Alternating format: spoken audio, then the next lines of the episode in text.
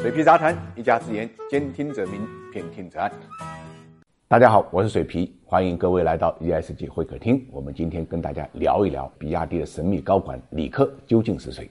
最近啊，比亚迪的一纸公告呢，把这个原来一直默默无闻的执行副总裁呀。叫李科的送上了热搜，因为这个李总啊捐出了五十万股比亚迪的股票，捐给谁了呢？捐给比亚迪的慈善基金会。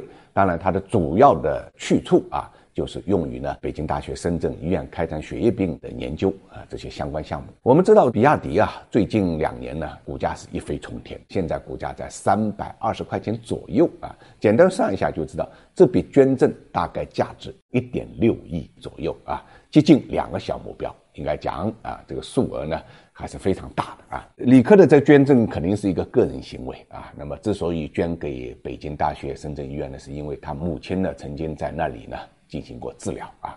我想这一般也都是做慈善捐赠的当事人呢这种愿望，因为呃他经历过呃这样的过程，所以呢他知道啊血液病的这个问题，当然也希望呢。能够造福于人啊，这无论如何都是一件好事啊。那么李科的这笔钱啊，主要是来自于二零零二年股权激励，当时呢他拿到的股份啊，到目前为止他依然呢还有一千多万股手中啊。那么大家也会简单算一下啊，还有三十三亿左右，这三十三亿的身家啊，我想不是一般的高管所能拥有的身家啊。那么他究竟是谁？各位有没有想过这个事情呢？其实呢，他就是比亚迪创始人呢王传福的妻子。最早的时候啊，他就已经进入了比亚迪，一直呢在比亚迪内部就负责销售方面的这个工作啊。所以比亚迪的今天啊，当然跟这个李克的努力也是分不开的啊。但是话讲回来，比亚迪的股价在两年前也就是五十块钱左右，五十万股折合人民币就是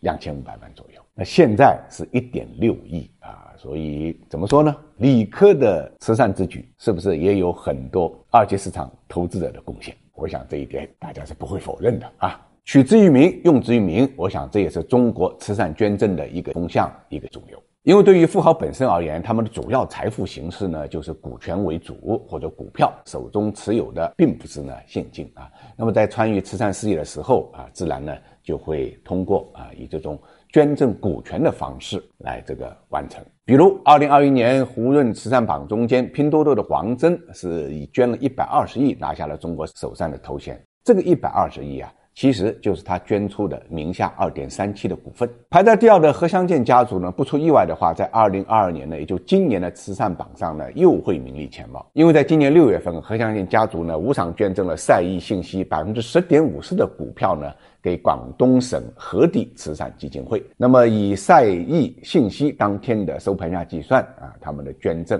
大概达到了九十九点五二亿。当然，这里面有个值得注意的点啊，就是股权捐赠以后，这部分股票的投投票权一般呢还会跟捐赠人保持一致，也就是说形成了一致行动人。所以对于富豪们来讲，既做了慈善，又保护了自己的权益，何乐而不为呢？更何况还能享受一定的税收优惠，因为根据企业所得税法和根据个人所得税法的相关规定，企业跟个人发生公益性捐赠支出，在一定比例内是可以在计算应纳税额的时候扣除的啊。那么中国现在的扣除比例分别为企业利润的百分之十二，以及个人应纳税额。所得的百分之三十，所以这也是为什么近年来上市公司股权捐赠行为越来越多的一个原因啊，它逐步成为了一种回馈社会的方式。从某种意义上来讲，这也是一举多得